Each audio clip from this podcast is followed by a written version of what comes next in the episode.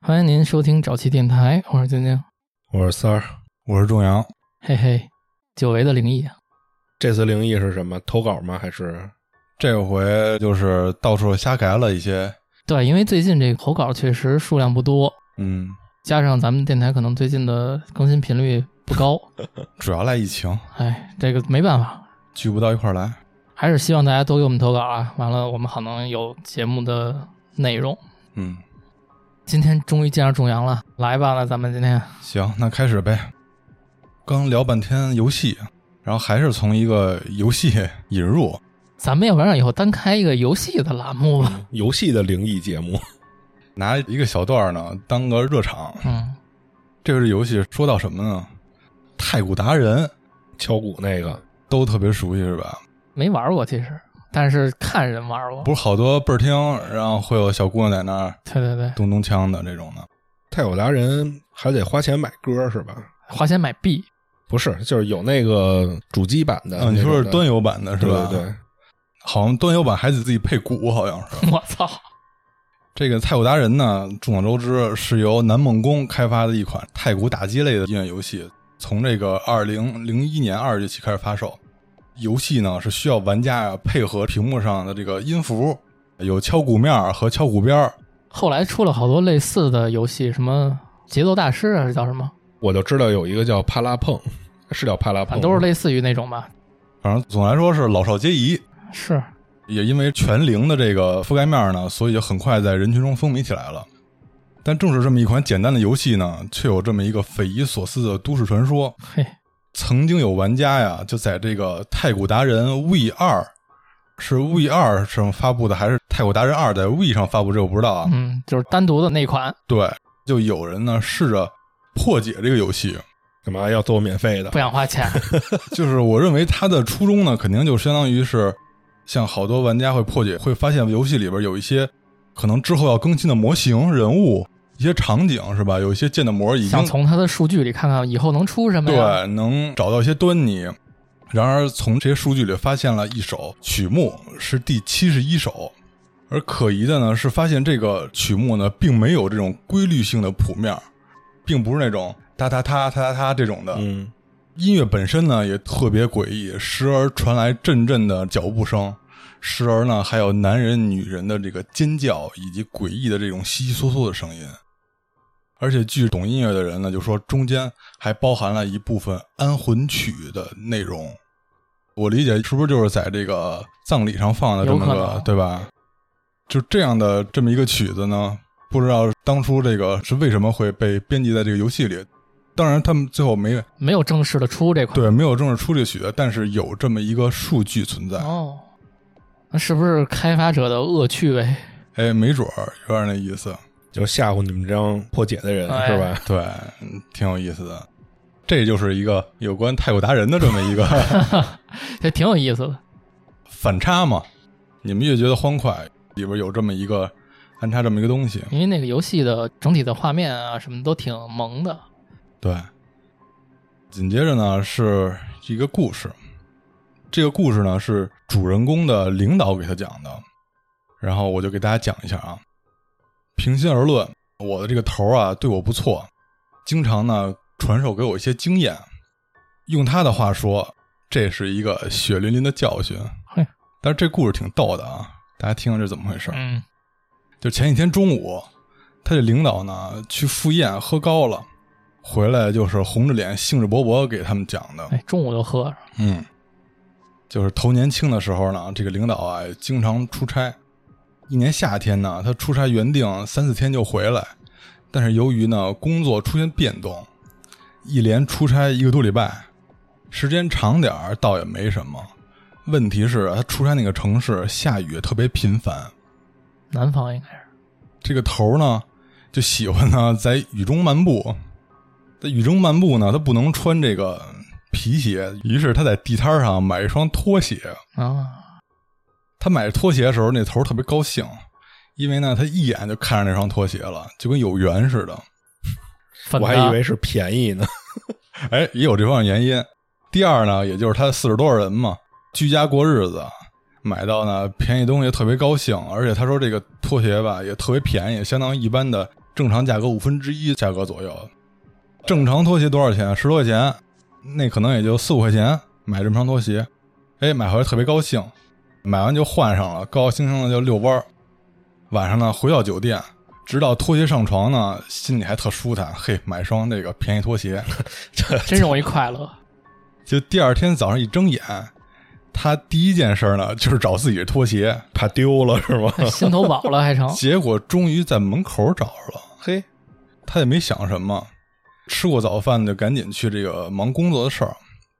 当然呢，他谈事儿也不能穿拖鞋，就走在路上他就琢磨，上床睡觉肯定是把鞋脱在床边儿啊，对吧？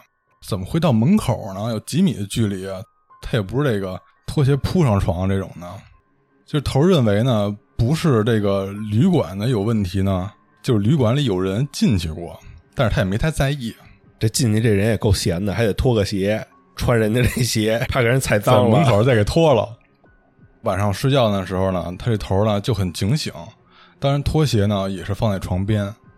在半梦半醒的时候，他隐隐的听见拖鞋有轻微拖动的声音，哎，但是呢，他不敢睁眼，眯起一条缝，偷偷的瞄，就看见拖鞋好像有人穿着，就是看见有一人呗，对，就擦着地啊，慢慢的往门口移动。到了门口呢，他慢慢的就挪回来，就这么来回的走。溜达对，在他的床和门口之间来回的走。他又定睛的仔细看了一会儿呢，才发现这个穿着他拖鞋的呢，是一个穿着紫色衣服的女人。看这么真着，嗯，那他买的这双女士拖鞋呀，还可能这头儿这个脚码也不大，可能个儿小，披着长头发，嘿，夜里这个紫色的衣服轮廓呢非常分明，但是呢，这个黑色头发盖住了脸，就是黑长直的一个造型啊，他看不见眼睛。但是呢， 这头儿一人出差呢，也是这个四字头上一把刀，嘿，胆儿够大的啊！ 他能隐隐约看出来这女的吧，她身材不错，哎呦，身材这个曲线呢玲珑有致啊，起了色心了，还是这年轻的这么一个女性的好朋友。后边也没介绍是什么情况，紧接着说第二天啊，第二天天亮，头儿呢就是起床了，怔怔的看着这个门口拖鞋呢，就心里在想：你说这个鞋，昨儿晚上让这个女的这好朋友穿过了，这我是扔是不扔呢？不能扔啊，哎，见不着了。对，头儿是这么想的。他怎么跟自己说的呢？就说这个本身拖鞋没有问题，是这个阿飘的事儿，所以呢还是留下来吧。更何况呢，还是让这么一个身材很好的一个年轻的女孩穿过的，他就更舍不得了，哎就怕这个拖鞋给留下了。他平时是不是跟闲鱼上经常买一些原味儿什么 的？就下意识的呢，就过去把这个拖鞋给捡起来了。更变态的一幕出现了啊，他拿起来呢，还闻了一下，哎呦，哎，哎，这怎么就那么上头？哎若有若无的，还有女人的香气。 不是他自己的脚臭味儿？ 按理说，头一天穿着遛弯儿趟那满眼水，对啊不能够是吧？他就把拖鞋给留下了。几天后呢，出完差回家了，到家以后正好是下午，他老婆还没下班呢，他就把这个拖鞋呢拿出来，哎，再把玩一下，放在这个 鞋架上放好了，去给老婆做饭。没想到老婆一进门啊，先是一喜啊，老公你回来了，紧接着就是眉头一皱，说家里什么味儿啊？怎么那么臭啊？一开始他这个领导还怀疑是他做饭这个厨艺有问题，说没做有味儿的东西啊，嗯，他还要解释，他媳妇儿就开始四处学嘛，跟家做螺蛳粉呢？就学嘛，说是哪儿来的这个臭味儿啊？一眼就看着这双拖鞋了，就说这个，哎呀，臭死了，这么味儿，说赶紧扔了扔了。好像这个头儿还要解释，但是这个老婆很生气，也不听他解释，就直接给扔到垃圾箱去了。就这个头儿呢，就是也很迷茫，没了。鞋没了，没有念想了，也没有那个女人香了。嗯，就他自己能闻见嗯是吧？哎，我理解是，觉得自己能闻这香味儿。就头儿讲完这故事呢，我们一开始都很惊奇，事后就想啊，就对于这个一个女鬼，就男女的反应差别有那么大吗？毕竟家里这是正房嘛，是吧？嗯，有抵触情绪很正常。嗯，然后他们听完这故事以后呢，就是上到快退休的大姐，下到刚毕业的实习生，全都对这个头儿投来了鄙视的目光。你看我这像不 像？因为头儿跟他讲的时候也是喝了酒讲了，后来酒醒以后呢，追悔莫及，就等于这个 人人设崩塌了。这是恋物癖，你说他在街边买上这么一双便宜拖鞋，我理解是不是也是人从什么拾破烂儿的那种捡来的的，对吧？嗯看着哎品相还行，嗯，二手的，，对，刷吧刷吧，给接着卖，所以卖人家也便宜没往家带，对。挺好。这东西也是不说不乐，啊这个癖好什么的，我觉得还行吧，还好，是吧？你说这个沾灵异，但是同时又沾这个人心这块儿，挺逗的，挺就逗的。挺逗的。这个故事说完了，下一个故事呢是跟被子有关，哟，就跟你们家那小被子似的，这还好像还不太一样。它这个是是一个成年人盖的被子。就我插一句啊，其实一般来说，咱们晚上有点害怕以后，会把被子当成一个怎么说呢，是一个安全感的寄托，嗯，对吧？稍微有点怕，就会把被子捂得严一点儿。但是你们小时候有没有那种恐惧感？就是把自己捂在被子里的时候，会有现在叫什么密闭空间恐惧症？反正我小时候每次把被子一盖到头上睡觉，准做噩梦。这不是说是被子压胸口就容易做吗？被子多沉 啊！小时候害怕就喜欢蒙头睡觉，哦，我觉得也有可能是跟窒息有对，关。缺氧有点儿是吧？对，这个故事呢，实际上应该是个求助帖，这是发在豆瓣上的一个真实灵异事件小组里的一个故事。我就以这个楼主第一人称的视角来讲了。我从二零一八年夏天的某一晚开始感觉，有时候被子很不对劲。其实呢，也不完全是被子，其他东西的重量也是这样。这个现象呢，一直持续到现在。希望大家呢能给他有一些指点。二零一八年这种现象第一次出现那晚，我做完手头的工作，大概十二点多，然后我就回房睡了。但我晚上熬夜呢，就会比较兴奋，入睡时间呢就比较长。躺着半梦半醒之际呢，我就感觉啊，我这被子变重了，而且慢慢的呢，它就坨成一坨儿。就像是有那么一股力量呢，把它就是自主的挤在一起，挤在一起之后呢，它就紧紧的贴着我，就这种感觉呢，有点难以形容，就好像是我变轻了，被压住，或者是空气呢变重了，压住了我和被子。他对这个被子的重量感越来越明显了，感觉对我感受到了以后呢，就感觉非常异样，有点害怕，我就把这个被子狠狠的踹了几脚，但是没有用，它还是自己呢往中间窜，反而驮的更厉害了。我家伙自己会动，我思想斗争了一段时间以后呢，就决定呢给它铺平。我还以为把这被子扔了呢。玩上了跟被子。然后铺平的过程中呢，我也感觉非常不对劲，因为夏天盖的薄被啊，就很容易就被铺开了，估计也就是像什么毛巾被啊、空调被这种就一的。抖了，对，只要拽住两个角，轻轻这么一抖，它就平了。但是我那天呢，感觉它非常的重，比平时多用了两三倍的力气才给它甩开。身子够虚的啊！ 就甩开的时候呢，它也是不像那个正常的一下就展平了，嗯，它也是有点驮着，那有没有可能落汗了？出他妈多少汗，太长时间没洗了是吗？铁铁布衫了。有泥上的可能。铺平之后呢，我躺着那种奇怪感觉呢也并没有消失。平时薄薄的被子平铺在身上呢，应该感觉是轻轻的，很柔软。但是那天的被子是紧紧贴在我身上。他说这种感觉像什么呀？就像在骑车的时候，就这个风很大，嗯，就是这个衣服被风吹完以后紧紧贴在身上那种感觉。啊其实就跟下雨浇透了那感觉差不多。对，这样贴住以后呢，我随便一动，它又开始往一块儿驮，驮完以后紧紧贴着我身上。成了精了，这是！他喜欢依偎着你睡觉，操，最后，反正这个被子形态呢，就是相当于驮在一起，紧紧贴在我身上，但并不是压着我。被子是他害怕，你知道吗？他需要安全感，你知道吗？后来呢，我就更加害怕了。先是开灯待了一会儿呢，这个现象呢还是这样。后来又带着被子去主卧找我爸，啊， 他以为我做噩梦了，就安慰我几句就睡了。那个爸爸脾气挺好的，嗯，但是呢，这个事儿还是没有解决。到我第二天早晨拿起水杯和笔记本电脑的时候呢，也都感觉到了异常的重。他这就是身子虚， 嗯，但是这种重呢，并不是感觉它的质量增加了，而是我感觉到了它的重心是在这个东西之下。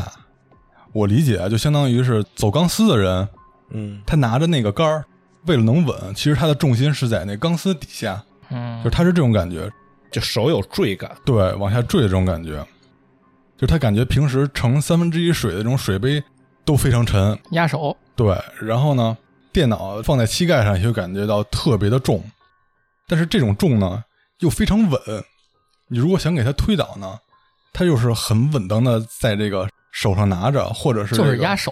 他不是说他没劲儿拿不稳，跟他自己没关系，而是这个东西感觉变沉了都。对，嗯，比如说他拿着那个杯子，他甚至说能用两个手指头抬起那个杯子，也会很稳，嗯哼，这就有点更像我说那走钢丝那个事儿，嗯对吧？嗯哥们儿变磁铁人了，还真是，哎他是不是万磁王啊了？特异功能，我一开始呢是觉得是我家当时住的房子有问题，因为这房子我住着感觉就不太好。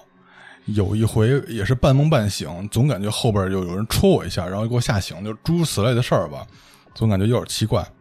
后来我家就搬家了，我也不常回家，住学校宿舍。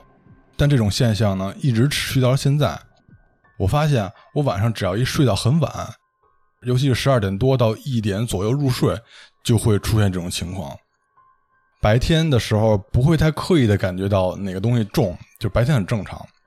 但是只要当我想起这个事儿，比如说我拿着手机这个东西，我只要一感受，我就会觉得它变重了，就感觉是能够通过它的意念控制这个重量。那他可能真是有什么能力。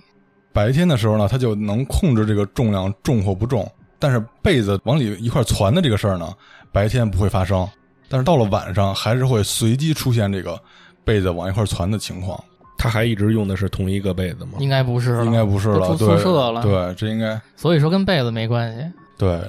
我觉得也跟灵异没关系，他是不是有超能力呀、这哥们儿，他就说了这个现象，就发到网上，想让大家看看，就是大家有没有出现过诸如此类的情况啊？有没有什么科学家想研究他的？， 对，给他解释一下这个事儿啊。反正我看完这个第一反应就是，决定这个质量的事儿是这个小 G 是吧？重力加速 度，嘿，我操， 你跟我玩物理了？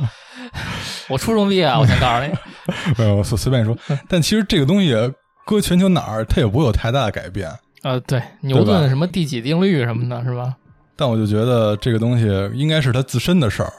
你要照他这么说，应该是自身的事儿，因为他这说的所有东西，其实都是他主观感受的，其他人无法去佐证他，没错儿，可能我觉得从另一方面想啊，去医院看看，也没准儿其实什么都没有变，只是你的这个判断、神经什么的，大脑里的反应变了，应该去做个核磁，去医院对，合资现在也不好约，反正 早点约，对，做个脑电波，可能能发现点儿什么，哪根神经给压着了什么。但是我觉得一开始说这个被自己往里传这个事儿不好说。不好说。嗯，之前啊还有朋友投稿，接下来这个投稿呢是他发到邮箱里的，这块儿我也得说一下，是还是呼吁大家多投稿啊。邮箱是找齐电台的全拼幺六三。 嗯，这位朋友说：“找齐电台的各位主播，你们好，我来投一个啊，我朋友给我讲的他的灵异经历。说我这个朋友啊是一个灵异体质，之前啊他曾经把他的很多经历都投给过其他电台，但是这个没有投过，为什么呢？是因为他啊觉得这个小打小闹了有点儿不值得一投，所以呢就投给了找齐电台。 哎，所以咱们电台那捡破烂儿的，嗯，那 兜底我们愿意，我们愿意。”不挑，我们不挑。当然，人家没这么说啊，人家没有说选剩下的给咱们，是因为这个，毕竟别的店还没用过嘛。对。不过我这个朋友啊，下文中就用小 A 来代替。先介绍一下小 A 住的家，他的家呢住的是一个老的小区，六层没有电梯。他们家呢住在顶层六层，是一个跃层的建筑，有一个二楼。这个小 A 的家庭结构啊，是他和他父亲一起住，还有他的后妈，就叫阿姨。这一家三口呢，基本上啊都生活在家里的一层，二层呢基本上也就放一些什么杂物啊或者换季的一些东西。事情啊就发生在去年的初冬时节，天气渐凉了，而且时逢这个小 A 的姥姥，她还备注了一下，说是亲姥姥，小 A 的亲姥姥要过生日了，马上，所以咱们这个小 A 得赶紧预备一下生日礼物。现在选寿礼很简单了，一打开手机 APP 翻一翻，看看有没有老人能用得上的。小 A 也是这样，精挑细选了之后，选来选去，挑选到了一款很精美的狐狸围脖，狐狸围脖，哎，皮草狐狸围脖也是在论的，再论的吧，嗯哼，哎，狐狸蛇呀、什么的，是可吧？不嘛。我知道做狐狸围脖的好多都是东北的，这跟是哪儿的有什么关系吗？有，因为那边你想啊，那边他们信这个呀，大大仙仙儿儿什么的，但是他们做那围脖好像都是饲养的饲养的嗯，肯定的对不是野生的。之后啊，小 A 就下单，等了几天之后，快递到了。这天小 A 下班之后八点多到了家，顺手就把这个快递拿回家。到了家之后啊，一进屋一看，哎，家里没人，他爸跟阿姨都没在。那他就先检查一下呗，挺贵重的东西，先把这个快递打开看了看，自己也搭自己的这个脖子上试了试，照照镜子，款式什么的，质量都很满意，也就不用什么退换货什么的了。就把这个狐狸围脖啊，就拿进了自己的卧室。到卧室之后呢，顺手的把这个围脖往自己的椅背儿上一搭，就没管了，等着到日子回头见着姥姥，再打再拿过去就完了。也不装盒，到时候再现成包装一下嘛。嗯，你那快递的包装多简陋啊！之后啊，小 A 就在家忙工作呀什么的，待着看手机什么的，一直待到了夜里，挺晚的了，就该睡觉了。小 A 就正常上床睡觉。这个小 A 啊，不知道是不是跟他的这个家庭结构有关系啊，还是他从小就有这个习惯，他睡觉一定是会把自己的卧室门给锁起来的。需要一些私人空间。直到小 A 睡觉，他父亲和阿姨呢也都没有回来，他就洗漱，然后一锁房门，上床睡觉，很日常。这么睡着睡着啊，不知道到了几点，凌晨了，小 A 突然感觉啊非常非常冷，自己呢就被冻醒了。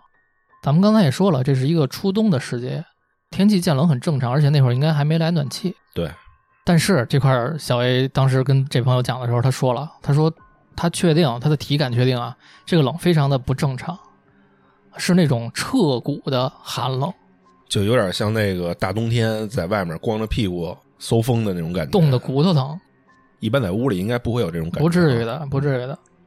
前面咱说了，小 A 是灵异体质，而且以往呢这方面经验非常的丰富，这让我想起了那个仲阳之前讲那张哥，经验丰富。张哥碰这事儿，估计一转身接着睡了。对，加床被窝。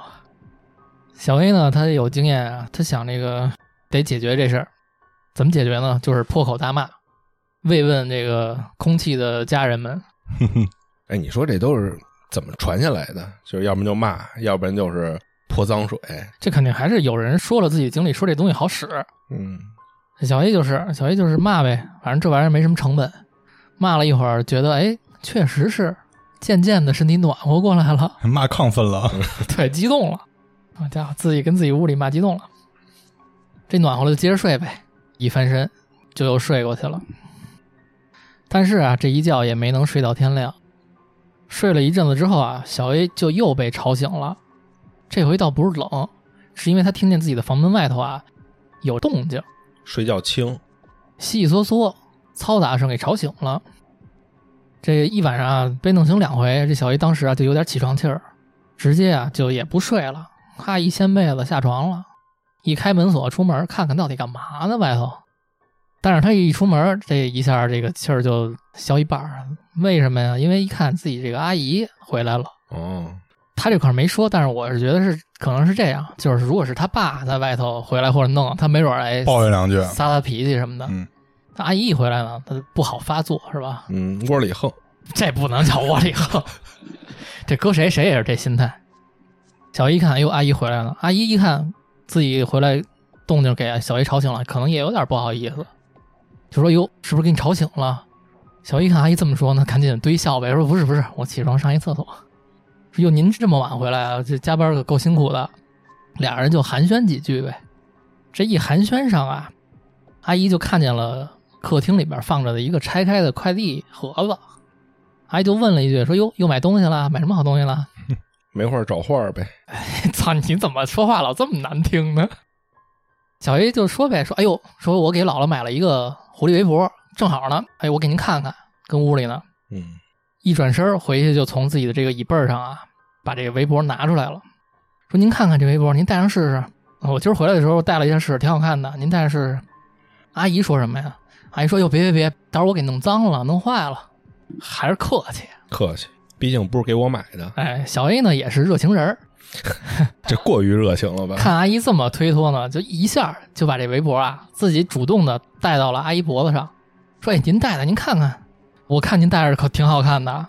那给人家呗。”这个小 A 可能情商也挺高的，他就看出阿姨啊表情有点不自然，虽然很乐呵，但是也不太自然，就觉得可能咱们都懂那感觉，嗯你明白吧？对对对，紧着就说：“哎，不戴了，不戴了！”就赶紧就摘下来了。小薇啊，还真是高情商，她自己就判断啊，说这个阿姨啊，可能是觉得我这围脖也不是给她买的，所以人不好意思，不合。适。对，所以紧跟着就说：“说哎，这么着，阿姨，这围脖啊，您戴着，我呀再给姥姥买一条，这条就送您了。”咱们就说这小薇也是会办事儿，嗯，话没毛病。阿姨呢肯定是不要，但是小 A 为了表达自己的这个诚意，就赶紧就一下就把这个围脖推给阿姨，之后呢自己就转头进屋，嘎嘣一锁门，说我睡觉了，阿姨啊，咱那个明儿明儿见吧。嗯，这阿姨被干在门口了，敲了几下小 A 的门，就当当当说：“哎呦，小 A 你真别，我这个到时候给你搁外头啊，这那的，我不要，我不要。”客气几句也就过去了这事儿。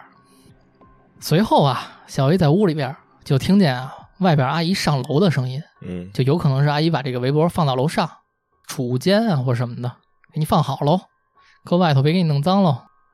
没多想，小 A 当时就接着睡觉呗，很正常。之后这一觉啊，就睡到第二天早上了。第二天早上起来，小 A 起床睁眼，一眼就发现不对劲了。怎么了呢？他又看见那条狐狸围脖啊，好好的就搭在自己的这个椅背儿上，哟，哎自己回来了，当时小 A 很纳闷儿，就想是不是昨天忘反锁门了，夜里这个阿姨给我放回来了，嗯，所以第一反应就去检查了一下自己的房门，锁着的。这一下小 A 就觉得特纳闷儿，那想不明白，小 A 就给自己的父亲打了一个电话，就问问说：“哎，你们昨天晚上几点回来的呀？”他爸说：“我晚上没回去啊，一晚上加班啊。”他说：“那阿姨回来挺晚啊。”他爸说：“不是啊，你阿姨也加班，也没回去。昨晚上我俩昨天晚上都没回去。那感情儿发生的一切都是做梦。但是咱们这么说，这个做梦跟醒其实是很难弄混的，除非你在床上半梦半醒。他这都已经下床开门在说话了，这再要分不清楚就很难解释了，是吧？而且要是夜里突然惊醒，他觉得这是梦，有可能，但是他都睡到第二天早上起来了，这就不好说。对，说是梦有点牵强。所以之后呢，小 A 自己也是怎么想都想不明白，百思不得其解。嗯，没办法，他就联系了这个淘宝的商家， 说是要退货，不要了。这商家呢也没有问原因，直接就给了一地址，说你给我发回来吧。等于商家就是七天无理由退货哎，呗。对，特别无理由。嗯，以上呢就是小 A 的一段经历。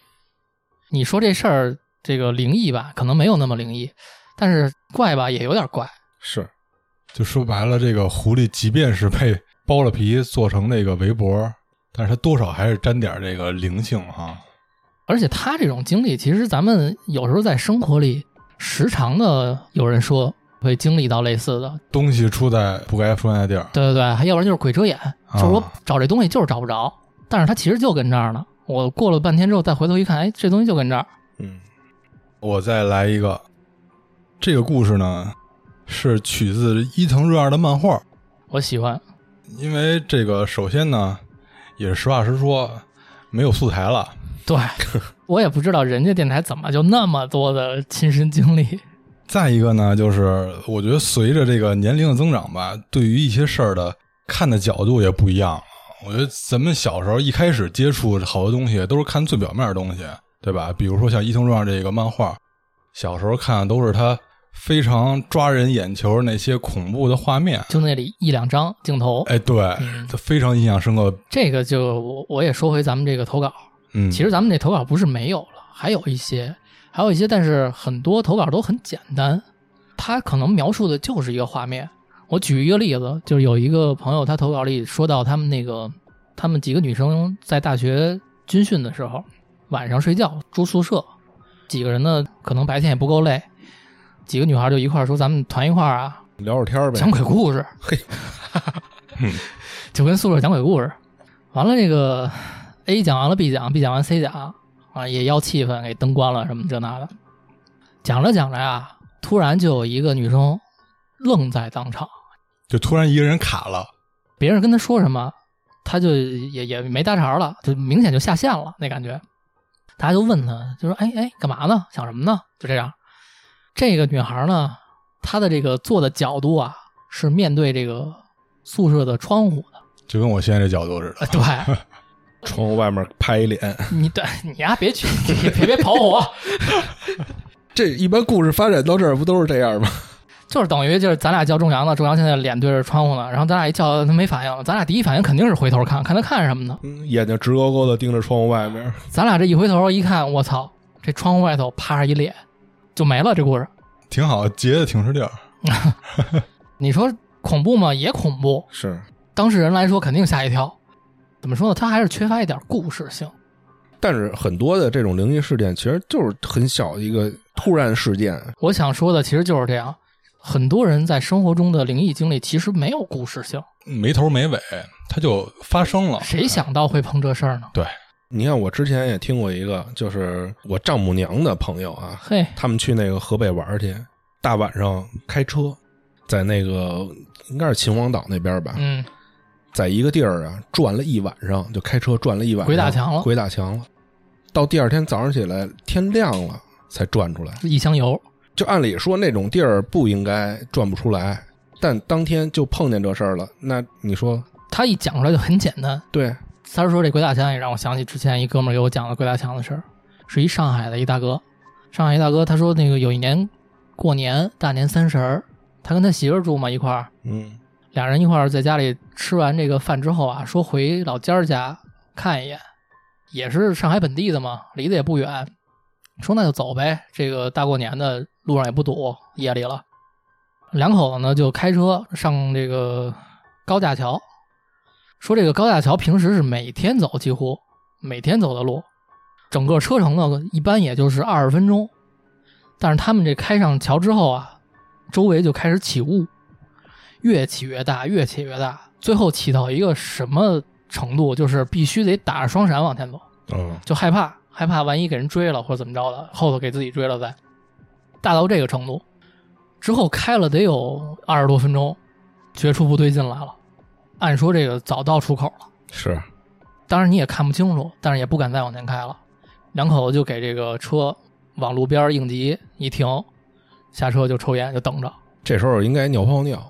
啊，人人家也没说尿没尿尿，嗯，说等了得有一个多小时，看见这个路上有其他的车经过了，而且这雾还散了，他们才敢上车接着走。嗯，你说这事儿，它其实这事儿在北京的西直门能发生吗？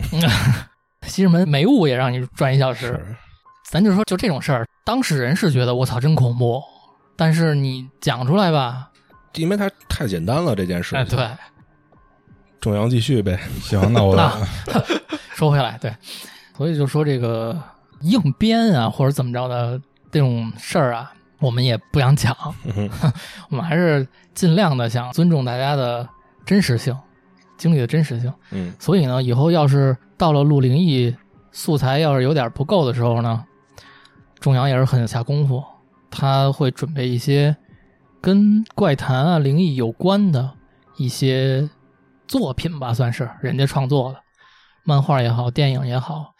我呢也会去找一找这个世界上曾经发生过的一些历史事件，尽量的给大家多有一些这方面的一些元素听。嗯，今儿就让仲阳来讲一个这个伊藤润二，伊藤润二可有名啊，接回来说啊，伊藤润二呢，这个漫画家他非常深刻，他很多的作品虽然他表达的方式是用这种非常离奇恐怖的这种笔锋表达的这些恐怖事件，但是他其实本身想有一些剖析人性的东西。但是可能我们平时只是太过于关注他那些恐怖的东西了，就比如说像什么漩涡啊、模特啊，就那几个大家耳熟能详的作品。他就跟这个蒲松龄似的，借鬼喻人。对，他是不是就想说的主题就是魔鬼自在人心？还不是他每个故事都不太一样。然后你听我说这个啊，嗯，这个故事的名字叫《盲点的维纳斯》，这也是我后来这两年我又从淘宝上三块五块买了一电子版，想说重新看一下他这些作品，回家打印订成书， 再卖是吧？ 重新看看这个作品，然后无意中呢发现了有很多他的作品呢，平时起码不受当时的我关注，嗯，但其实你就全篇看下来是也挺能触动人心的。就不算代表作。对，说白了就不是特别恐怖，没有恐怖镜头。这个故事叫《盲点的维纳斯》，咱们先说维纳斯是什么？是那没胳膊那个，是女神是吧？，对，因为我这边不太清楚。啊后来我百度了一下，啊这你应该等亮亮来，亮亮好好给你讲讲这希腊的古神的嗯啊故，事。他这一门灵是吧？维纳斯呢是代表了美好和爱情，同时呢，在这个拉丁语里呢，也是根据维纳斯这个人名衍生出了这个金星和星期五这两个词儿。哦，是吗？因为我不懂拉丁文，我看百度百科这么说的。这个故事的主人公呢叫球子，是个女孩儿，球子，这也是一古代圣人是吧？什么什么子？日本人，日本哦人什么子哦哦嗨，球桑、球架，球浆，球对，架，先是从怎么一个画面开始的呢？就是有一天啊，他站在他们家这个住宅的二楼，双掌合十，成这么一个许愿状，对着天空。祷告呢？信佛？还真不是，这会儿呢，天上出现了一个光斑，在天上跳跃，噗噗咻，消失了。嘿呼、有点东西啊，球子。 这是什么东西呢？飞碟？哎，对，是飞碟。哦，然后呢，就在他这个双掌合十盼飞碟的这会儿呢，楼底下有仨男人在看着他，痴痴的看着他。它好看，这女生是长得不错，非常的可人。当然了，他祷告完了之后呢，这个飞碟出现以及消失过程呢，求子都看见了。他看见以后就肯定特别兴奋啊，灵了。就跟楼底下这仨男的就说：“咱就甭管他叫什么了，就老 A、老 B、老 C。”说这个老 A、老 B、老 C，你们看见了吗？我想听他叫那老毕，对对对，说你们看见了吗？还是我祷告成了？说这飞碟出现了，哦，这仨是朋友，对他们认识，然后赶紧就跑下楼去了，就跟他们想当面说嘛，他本身祷告就是想祷告飞碟他。想让祷告飞碟出现，哎，还真出现了，特别兴奋的下楼奔向那仨人儿，但是奇怪的事发生了，当他走出家门到那个三个人面前的这个过程，越往他们那三个人面前走，这个球子啊越来越越来越模糊，最后消失了，在眼前消失了，等于你看不见球子这个人，但是呢，你一直能听到球子在说话，就说。说老 A，说你看见了吗？我祷告又成功了，咱们这个 UFO 素材又有了，等于祈求又成功了，咱们又有这个素材了，在他们面前就白活这个这事四个是一电台吧？儿。它是一个社，叫 UFO 社。没素材了，赶紧。但是呢，在说这个过程中啊，这个 A、B、C 这三位哥们儿惊了也是一脸的这个踌躇啊，啊！踌躇，因为他们看不到他嘛。不应该是惊讶吗？这说明什么呀？就是他们不是第一次发生这个事儿了。又来了，等于哎觉得又出现了。这个时候，老 A 同时看向老 B 和老 C，一看他们脸上的这个木讷的这个反应，知道这俩也看不见球子。嗯，但是呢，当球子说完这个话的时候呢，他再往回家跑，慢慢慢慢的又现形了，嘿，又出现了，这个结界在于他们家，最后就回到了家。这哥仨呢，也是特别无奈，就站在这儿相视一叹，散了。这件事儿完了之后呢，我们就说一下球子他到底是怎么回事儿。嗯，刚才说了，球子和这仨人啊是共同在一个 UFO 的这么一个社团、这么一个兴趣社里边儿。求子他父亲呢，在当地是一个很有名的医生，同时呢，他是一个 UFO 的一个狂热爱好者，遗传了这爱好，所以他父亲呢就在当地呢开了这么一个 UFO 的这么一个兴趣社，还不是学校里组织的社长是他爸，是这么一个社会面儿招收这个社员这么一个团体。在建立这个社的时候呢，求子和他父母呢都出席了嘛，大家第一次见到求子这个女孩儿，这么认识的。可想而知啊，去这个社的人呢，多少吧，按现在话说就有点技术宅，或者是有点那儿的这种人，都是这种不说是这个大龄单身男性吧，也是一帮小伙子居多。但是这个求子呢，长得特别好看，特别的引人注目，所以大家呢就都注意到这个女孩儿。嗯，而且在之后的这个社团活动当中呢，因为他父亲很忙嘛，医生，所以求子呢也经常会代替他父亲的角色，当一个社长啊、主持人啊，给大家开会，定期跟大家聊聊这个 UFO 界啊有什么趣闻呐、聊完以后，最后吃吃喝喝，喝个红酒舞的，就这么就散了。真好，还有红酒喝，我也想参加。然后后边紧跟着呢，就有一段对于这个求子长相的描写，说这个求子啊，头发好看，皮肤也好，同时呢，他耳朵上戴着一个圆珠的那种素珠的耳环，珍珠的吗？就是那么一个素珠，那不就是耳钉吗？对吧？对，一个耳钉。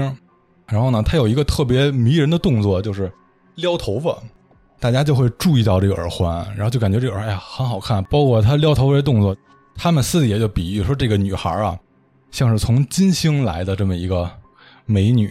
这不是一幅名画吗？珍珠耳环的少女，逐渐的呢，就这个社团里的男性啊，都对这个求子青睐有加。拜倒在他石榴裙下。同时呢，社团的男性成员也越来越多了。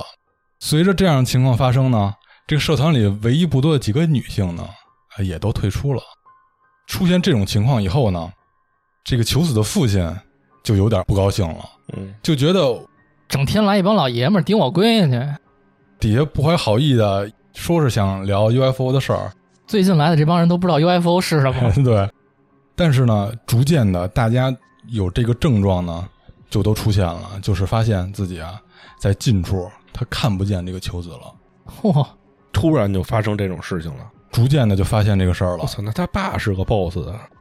在他开会的时候，前面是空的，但是你能听见他一直在讲话，然后大家照常坐在那儿听着开会。就很懵逼。 我操，但是呢，大家还都照常来，行，可能就是属于这种舔狗吧。听声儿都高兴。过了一段时间，这个社团又新吸收了这么一个社员，叫佐野。男主角儿求子呢跟大家介绍，这是我们新来的一个社员，叫佐野。然后佐野特傻逼，就说啊，我知道那个 UFO 怎么着，但其实呢，我是知道这个求子好看，实话实说，开始跟这儿还嬉皮笑脸。嗯，在底下做社员，明显能看出来佐野跟这个求子对视，他们的这个对话过程，这个佐野是还是能看到这个求子的。啊，通过他的表现能看出来，等于这个新社员，哎，他能看见，但是我们这老社员呢，全都看不见，那为什么呢？就非常奇怪这个事儿。就在这个时候呢，其中底下的一个社员呢就说话了，就说：“求子小姐啊，咱们老聊 UFO，没劲啊！要不然咱今儿说一个别的话题吧，咱们今儿就说说是跟外星人接触的这个话题吧，第几类接触？是第几类啊？它是分你接触的程哦，度。接触程度是一是看见，二是他碰过你还是怎么着那种的 是吧？哎，然后呢，他就说说我觉得啊，我应该是被外星人抓走过。嚯，边上这社员就惊了啊，是吗？他说呀、有一小段记忆啊回忆不起来了，我只是记得我躺在一个手术床上，隐隐约约的感觉到旁边是几个白色的人形的物体围绕着我，在对我做些什么，那不就是大夫吗？ 白色的人形物体但。是他看不清楚，嗯，而且我有证据。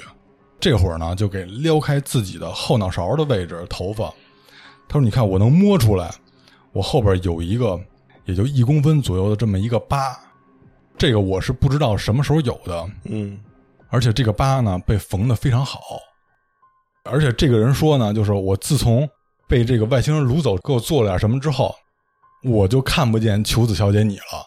他是觉得只有他自己看不见，可能他们还没串供啊。他说我啊看不见你了。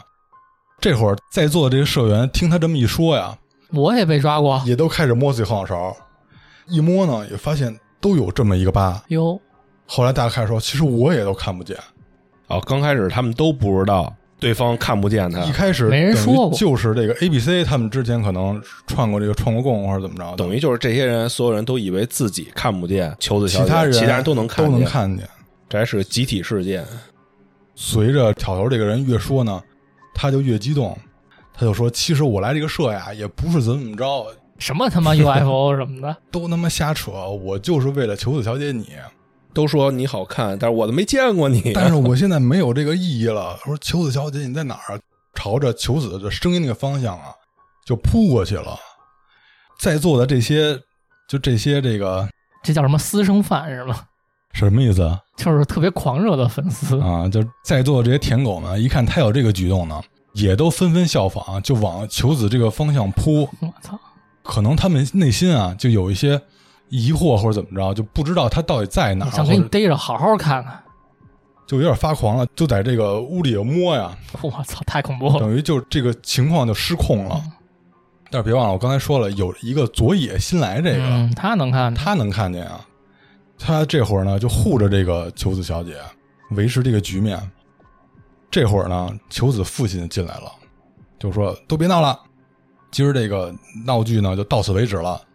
从现在开始，这个社也他妈给我解散了，你们都、啊都别玩了，人家重新组建一个求子社，哼不聊 UFO 了以后，变成偶像出道就得了。”摊，牌了，首先就把这帮人给遣散了呗。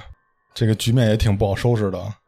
最后呢，就剩下这个求子的父亲佐野和求子在家了。经过这么一番折腾呢，求子也不开心，坐在沙发上哭。吓坏了，后来求子他爸呢，也跟这个佐野聊天儿，这小伙子不错，就说这个今天真是个教训，啊说你看这些都招什么人啊？后来我心说你他妈不说这佐野也不是什么好东西。啊跟他聊天的过程中呢，就给他倒了一杯红酒，一边喝一边聊天儿，这红酒有事儿，是吧？这感觉就像是武侠的那种那个反复出镜，反复出对现的而东且西，酒一般是这个蒙汗药比较好的这个溶剂哈，他爸是个医生是吧？嗯，嘿，大概弄明白什么事儿了吧？什么叫书不讲没用的话呀？我还以为真碰见外星人了呢。随着这个一杯红酒下肚，果然不出所料，佐野也晕了。酒量不行，紧接着呢，这个球子他爸就开始叫人，就把这个佐野呢也抬到了手术床上。之前那人也说了嘛，在他后脑勺上开了一个很小的口，黄豆那么大，然后往里边呢植入了一个可以类似于就是芯片这么个东西吧，接收器啊或者什么一个发生器这么个东西，在他这个脑子里，这个芯片呢是能跟球子的那个耳环哟，能匹配的。真是一点儿没有是多余的话呀，嗯说那个求子他为什么一直戴着他那个耳环呢？那个是求子他过世的母亲留给他的，所以这个求子呢非常喜欢素珠那耳环，所以他每天必戴着。嗯，他爸爸知道他开这个社，这底下都是他们这么一帮子旮旯留一球，当爹的慌啊，所以就干出了这么一个事儿。说这个植入到这些男的脑子里的芯片作用是什么呢？是让这个芯片刺激他的大脑，让他即便是求子的形象能在你这个，我说不好是晶状体还是视网膜上，虽然能成像，但是你脑子反应不出来，不传达给你，传达不了大脑。这是一高科技，啊当然，医生这样他可能只是这么一个理念啊，不抬杠这个能不能可行？这不是硬科幻，反正他是用这个技术手段实现了这么一个 牛逼牛逼！人隐形的这么一他个不效果。光是医生啊，他还是个科学家，嗯，他一边做这个手术啊，一边就跟他旁边这个助手讲这个事儿。他说：“再过不久的日子，我就能让这技术到什么程度？啊你们在远处也别想看见我闺女。现在不是他离远一些还能显形吗？接收器接收不到，只要脑袋里这帮色逼有这个东西，我闺女戴着耳环，你们就哪儿都别想看见她。”这么牛逼的技术就用在这儿了，给这个佐野做完以后呢，佐野第二天出现了在这个公园的长椅上，就给人扔那长椅上了。啊，homeless 但是这个佐野呢，可能是心里有点脆弱吧，就有点受刺激了。当天他不知道自己刚喝完酒怎么就晕了，第二天穿长椅上了，就去医院了。然后呢，就在医院里进行一些检查。就在检查的同时呢，求子他爸爸给这些男的做这个手术的事儿呢，暴露了。这些人被遣散之后呢，因为那个人也说了嘛，胖少有小口这个事儿，可能是跟警察一对或者怎么着，就闹起来了，对，直接是找到求子他爸了。倒根儿倒到这儿了，在这个佐野出院之后的没几天，他听说求子的爸爸被警察带走了，进去了。所以说白了，你给人下蒙汗药，给人做手术，嗯，邪恶医生嘛，查查你吧，在这个时候，这佐野就有一种不好的预感啊。我是受害者呀，他反应倒不是我说呀，他赶紧去找那个求子小姐，他赶紧往他们家跑。就在跑到院子里的时候呢，发现保姆倒在了血泊当中。保姆是被这些人给是杀了也好，啊还是给刺伤了也好，倒在血泊当中了。上他们家闹去了，然后紧接着往后一绕，绕到院子里，发现就这几个把这个求子小姐给绑起来了。他们一起抱着这求子小姐，要往院子的这个树丛里拖。佐野就赶紧说：“说你们不要做傻事儿，什么赶紧放了这求子小姐。”然后这几个宅男怎么说啊？就相当于他们说的这个是也他妈特别宅，就说求子小姐是我们的，她这么美丽，一定是来自金星的女神。傻逼嘛，啊这说出地这方种特别中二、特别傻逼的话。当这个佐野正在制止的时候呢，背后出现一个宅男，给他一闷棍击倒。之后的事儿呢，可想而知。这个求子小姐惨死，最后呢，她这个父亲在这个警察局里也是非常的悔恨。最后是以这个佐野一段话为结尾的，他是这么说的：“从那时以后，我的视线有时候会像万花筒一样，满眼都是求子。虽然脑子并没有反映出求子的身姿，视网膜还是把它们好好的烙印着，就这样以残像的形式展现出来。活在自己心里了呗。其实我第一次看这个故事触动特别大呢，因为我也是一个女儿的父亲。其实就在我即将要有闺女的时候，就开始发明芯 片，学医开始。其实我觉得女孩的父亲多少会对这方面有所担忧。对我就算没有女儿，我也可以尽量的体会这种感觉，对，包括最近这个社会上发生的一哎些呦还对真是女性的这些暴力事件，还真是。我们能知道这个怎么说呢？社会对于女性还是比较危险吧。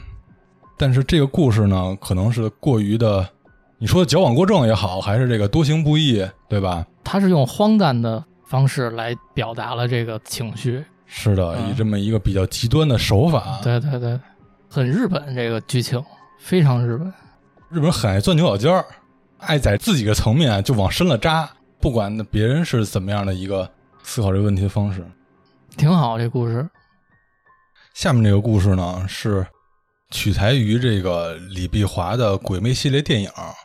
没看过，因为我看有一期的留言底下有一个听友说，可以讲讲这个麦浚龙的僵尸。啊，我看这条留言了。我觉得那个电影也是近几年来说算是不错的，相当好的，嗯它里边各种元素啊，包括而且原班人马除了没有那个林正林正英啊。道长之外，基本上是原班人马。我这回为什么没说呢？也是想用这个说电影，也是拿一个短的来试试。对，因为电影真的很难讲。之前有挺多朋友跟我们说想听听我们聊电影啊什么的，但是第一，毕竟我们不是影评人，嗯，没有人家那拉片量，而且我们也不像那个抖音啊，能把它缩短成它还是有画几分面。钟的那种。短视频类的东西，它还是因为有画面，然后它给你快速的把剧情讲了。我们也不想做成那样，而且电台这个形式也不允许做成那样，是，所以一直没有想到一个什么好的模式去讲电影、聊电影。嗯，所以在这回素材不够的时候啊，我们试一下，试一下，我拿一个其中的一个短故事试一下。咱们先说这个李碧华是什么人，这个名儿熟吗？名儿熟，但是真的不知道。他是一个特别有名的作家，大家众所周知的好多电影啊，都是改编自他的小说，比如《胭脂扣》《霸王别姬》《古今大战秦俑情》那这是一牛逼作家呀！可不嘛，相当牛逼。今天要给大家讲的这个鬼魅系列的这个故事呢，也是出自于李碧华小说《夜》。咦，李碧华他这个鬼魅系列呢，可能知名度并不如很多那些日本的恐怖片儿知名度高，但是呢，也是非常具有香港的这个本地特色，港味儿浓。也有很多的大咖参演他的这个电影。嗯，今儿说这个故事呢，叫《赃物》，是谁演的呢？任达华，嘿，这个蒋先生，由这个老戏骨自导自演这么一个哦，他自导自演。对。李碧华的《鬼魅》系列呢，每一部都是以这种三段式的形式，三个小故事来呈现。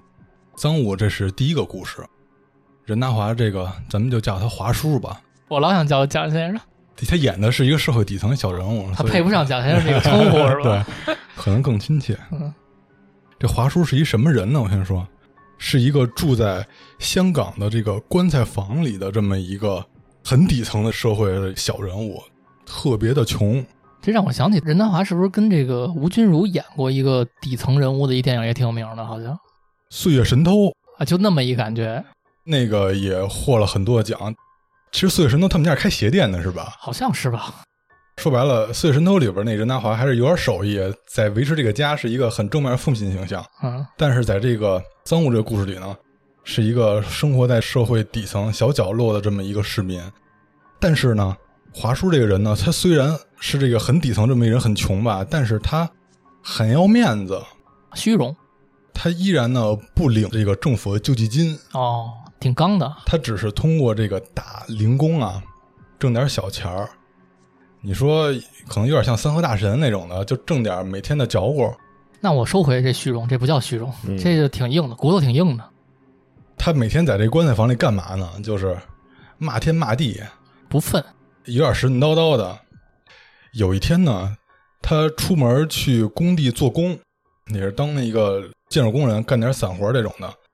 路上呢，他看到了一起车祸，哦，人都有这看热闹的心嘛，就过去多看了两眼，这样也就导致了呢，他去工地啊迟到了，扣钱，还不止扣钱这么简单，包工头呢直接给他开了。这么严格，等于直接给他这个生计给断了。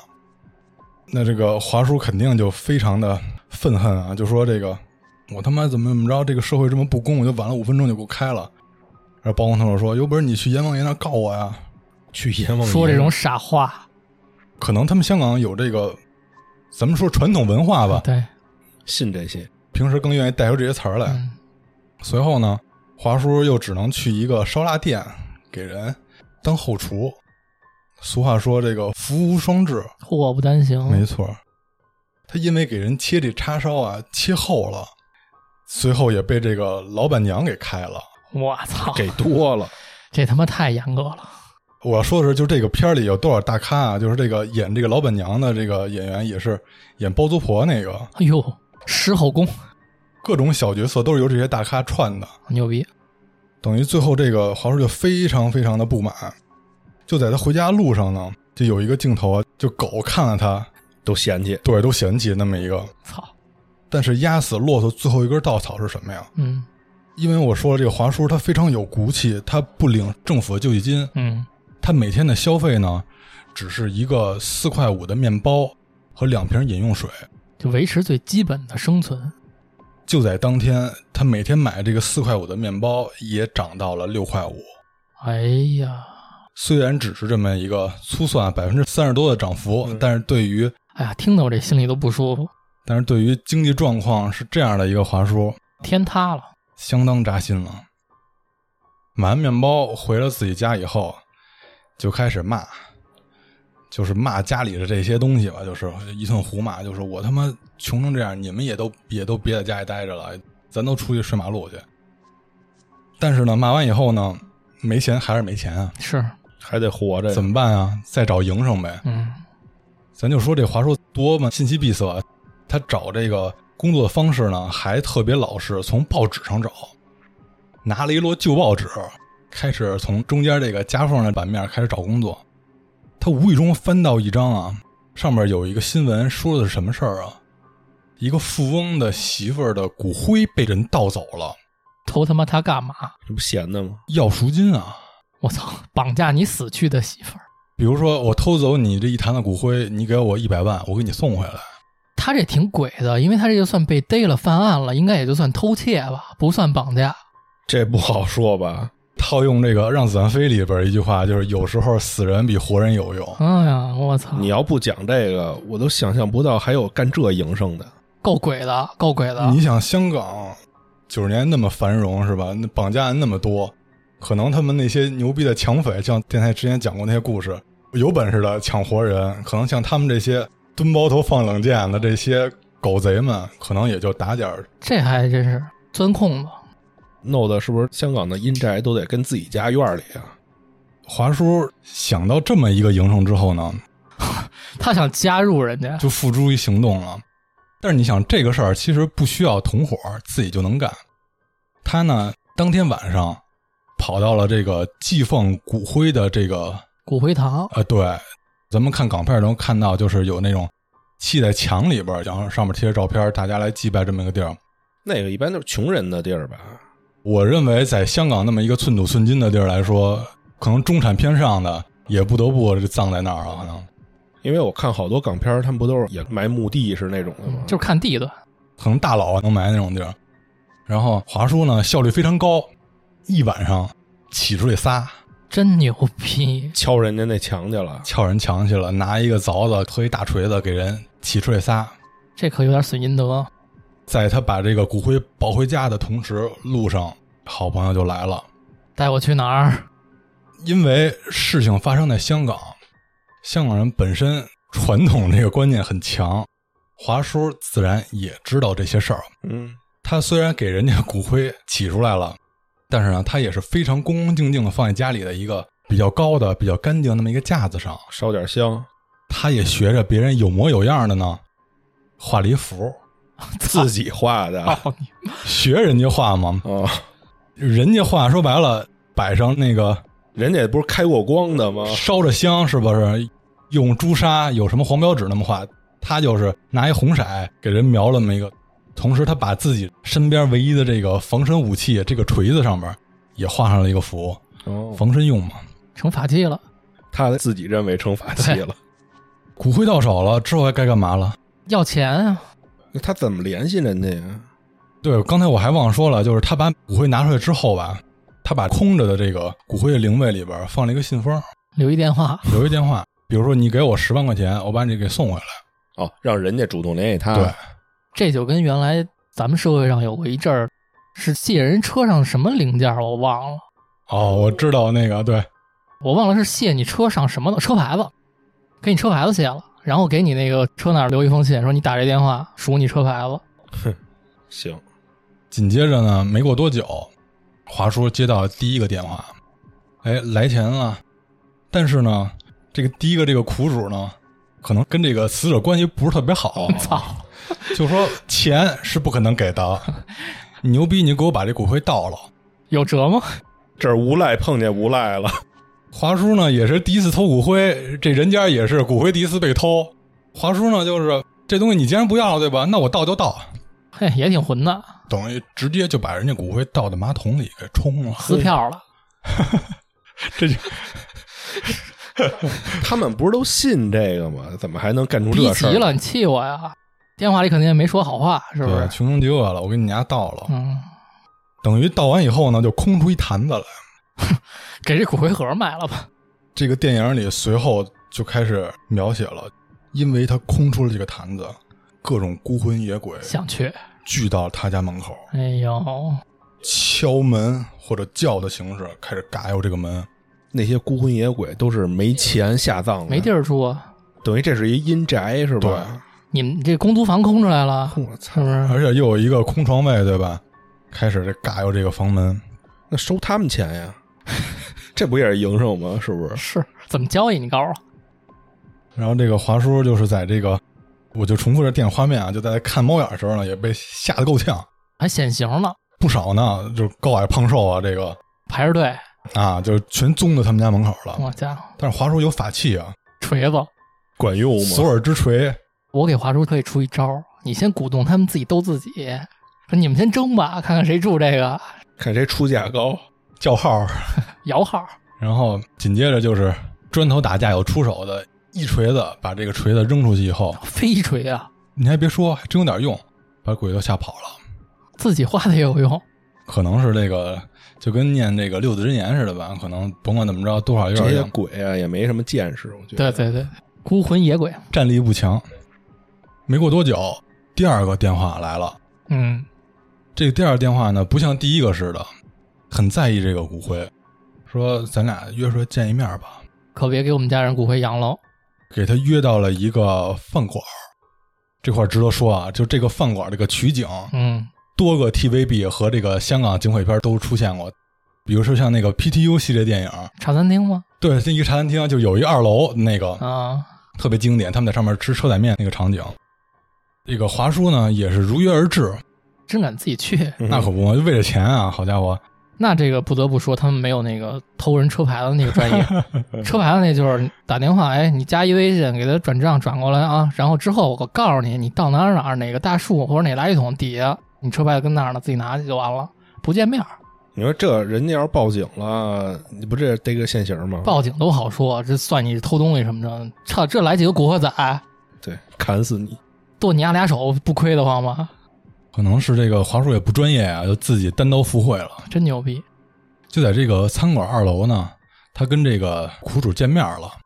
来的是一个中年男人，衣装得体，带着钱来的，就说这是我堂哥的骨灰，哦，我来处理这个事儿，我怕嫂子着急，好人，把钱给你，你把骨灰还给我。嗯，把钱递给华叔的时候呢，这个穷逼这样开始了，点华叔开始点钱，哎他呀俩操你妈一五一十说， 这蘸唾沫没 有？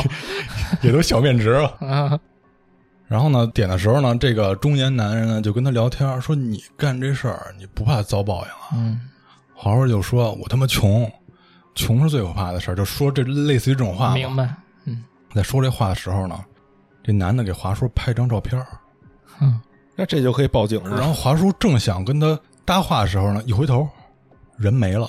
哟，华叔回头再一看，这个人出现在一楼门外，抱着骨灰坛子跟他招手，冷冷的笑。就在这时候，华叔突然想起来，这张脸跟自己当时撬的一个骨灰灵位上面的那个照片是一样的。我操人自己来报道了，真牛逼，华叔就心说：“我他妈是见了鬼了！”就这会儿，华叔背后一凉啊，就赶紧往家跑。结果到家一看，这个钱不出所料， 引着玉皇大帝。最起码他自己死后有钱了。特别的生气啊，也是心说我费他们那么大劲，这还有胆儿生气，那怎么办啊？我就想知道这个，比如你生前你给自己烧纸，能不能预存啊呀、那不知道你那边你开没开户啊你？对啊，还没开户呢，寄给谁啊呀、这钱？最后华叔呢对这钱怎么处理的呢？给烧了。给谁烧的？问的好啊！可说呢，他这一把火点燃这个冥币的同时呢，就把他这个棺材房点着了。嚯，随之而来的华叔也葬身于火海，死得非常惨。等会儿他自己跟家点了把火，对，然后给自己家点了就是说白了，找一盆儿啊，就把这钱烧了，但是可能就那么一个火星把家具点着了，那这也有可能是冥冥之中有什么力量，琢磨呗，对吧？最后葬身火海。最后交代了一下这个男人是谁呢？就是当时这个华叔去工地打工的时候，那个车祸啊苦主死的那个驾驶员就是这个男的，因为他当时在跟自己的老婆打电话，所以咵一下车祸撞死了。但是呢，夫妻感情非常好，媳妇儿希望她丈夫在那边呢也能收到自己的信息，她就把这骨灰坛里呢放了一部手机。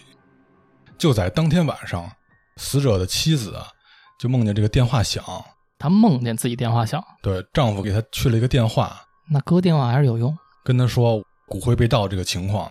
第二天，这媳妇儿非常着急啊，就往这个存放骨灰灵堂跑，发现灵位真的被起开了，赶紧拿这骨灰坛一看，里边什么事都没有。哦，已经回来了，但是呢，打开手机一看，存着一张华叔正在点这个钱的照片儿。他虽然这个故事叫赃物啊，但其实这个骨灰本身作为这个，咱不能说作为赃物吧，他这双关啊，他说的有可能是人心啊，对或者有可能说的是社会的这说个，的是他那个冥币啊或者怎么样的。对，都有可能。他不只是双关了，就对，这就是这个小故事，挺好这故事。嗯，大家也听听试试，看以这种形式呈现这个恐怖电影呢，大家能不能接受？因为有的人可能不敢看，呃，对，而且包括像这个系列可能不是那么知名，还真是我就不知道，比如说像好多香港电影，在他们当地知名度很高，到内地以后，它并不是那传么播力度就小了。而且刚才从你说的整个过程中，就那个老港片的那整个的感觉就萦绕在我脑子里，嗯那种街道，那种人，对。而且你发现没有，就是港片他们很愿意把这个故事结尾落在因果的这上面，他们还是劝人向善，其实很好。